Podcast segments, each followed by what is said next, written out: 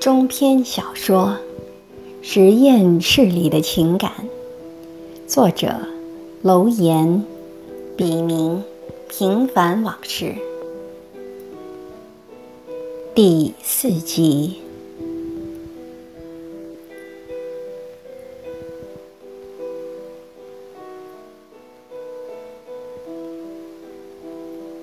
雨轻晨落隔衣寒，柳瓣花眠泪始干。阴雨高低何树立，一扇夕照翠山峦。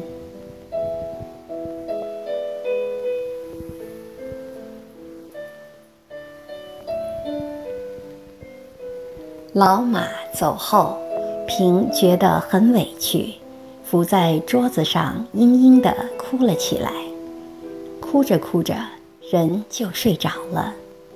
他的确太疲劳了，身心都在超负荷运转，更何况他昨晚一夜未眠。平醒来时已快到下班时间，休息室外面很静。实验大厅里空无一人，这时他才想起下午有个讲座，实验室的人可能都去会议室了。他突然觉得很无助，有一肚子话想找个人说说。想来想去，发现在认识的人当中，竟没有一个能让自己畅所欲言的。于是他想起父母和国内的朋友们来，便拿出电话卡，先给国内的姐姐打个电话。响了两声，没人接，他就挂断了。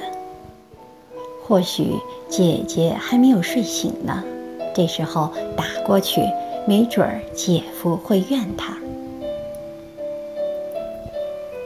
平回到休息室。简单洗了下脸，补了点淡妆，准备去 house 房看看就回家。他经过老马的办公室门口时，发现门虚掩着。怎么老板没去参加讲座？平蹑手蹑脚地从老马的办公室前溜过，唯恐避之不及。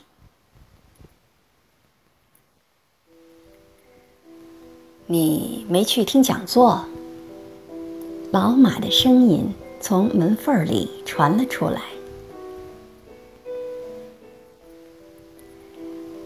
光顾着整理数据，所以忘了讲座的事儿。平赶紧撒了个谎。你这是去哪里呀？耗子房。那好。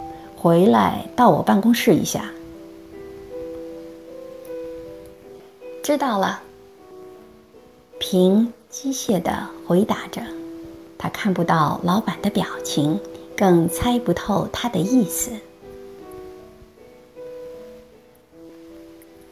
平喂完耗子，在一个即将下崽的母耗子笼子前站了一会儿，突然思维奔逸。想到女人的一生，又不禁潸然泪下。他呆呆地望着那只生命力极强但死期将近的老耗子，若有所思。不知过了多久，平想起老马的话，这才匆匆离开耗子房。回到实验室的时候，同事们几乎都下班了。平听到实验室里还有动静，但由于实验台的遮挡，他并没有看到任何人。平知道有人还在加班，就从侧面向老马的办公室走去。他不想被人看到说闲话。老马正在电脑前写着什么，见平进来，马上说道。你坐。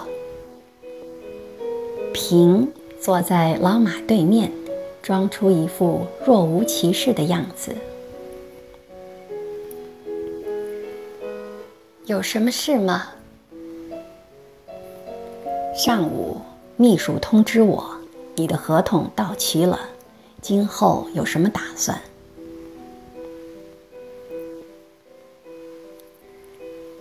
我想继续，当然是在老板允许的前提下。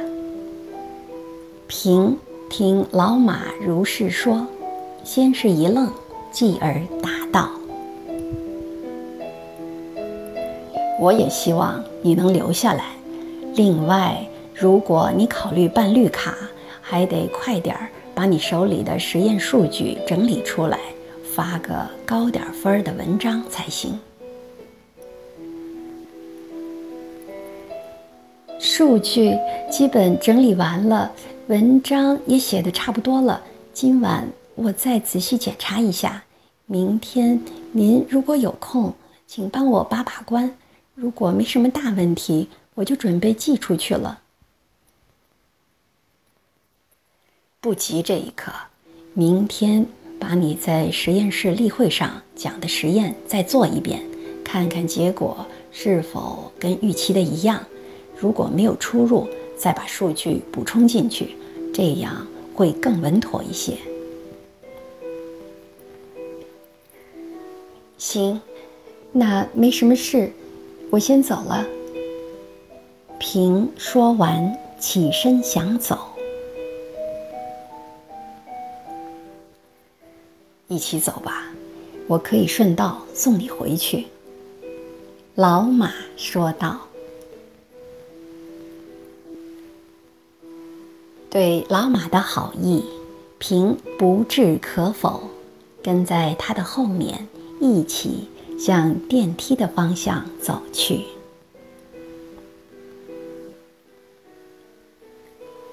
到了平居住的公寓前，老马停下车。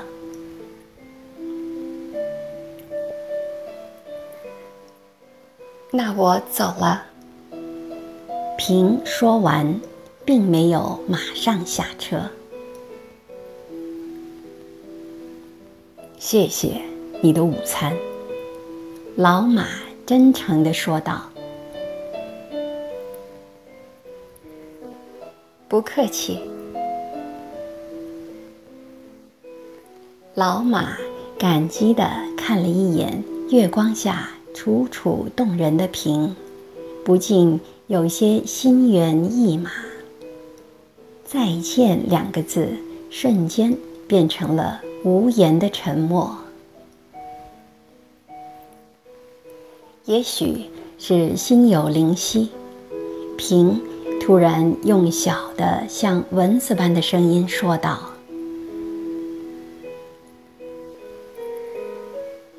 抱抱我好吗？”老马犹豫了一下，将一只手揽过瓶，然后在他的额头上蜻蜓点水般的亲了一下。瓶。猛地抬起头来，用温热潮湿的舌头压在了老马的嘴上。老马浑身站立了一下，旋即投桃报李地回吻着平。瞬间，老马心中渴望已久、压抑已久的欲望，像开闸的河水一样。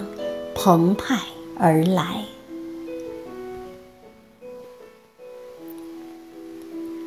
男女之间有些性冲动，并不都是源于爱情，有时是对现实的不满和发泄，有时却是为了给寂寞的心找个归宿。当然，也有心理和生理的需要。在火山爆发前都有一个临界点，平时寂静无声，但打破这个临界点也只需要很小的外力作用。说老马和平彼此有好感不错，但说他们之间有多深的爱情却非事实起码老马就不是这样。两人激烈的亲吻着但很快就停了下来。车里的空气一下子凝住了似的两人仿佛都花费了蛮荒之力才使得战栗的心渐渐平复。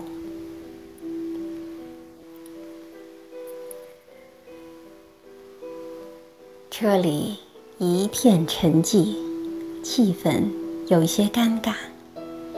毋庸置疑，两人并未熟到肌肤相亲时可以泰然处之的程度。此刻，他们就像刚受到惊吓的孩子，手足无措。毕竟都是受过传统教育的高级知识分子，而他们逾越的底线。又恰恰是道德的壁垒，以致连梦浪着的胆量都缺乏底气。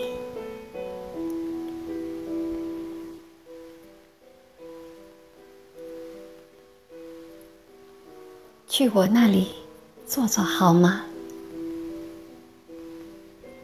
沉默了好久，还是平先打破了沉寂。此刻，平的脸像熟透的苹果，鲜艳无比，语气中却充满着渴望和恳求。老马看了眼车上的表，才下决心似的说：“好吧。”老马。把车停好，两人一前一后的走进平的公寓。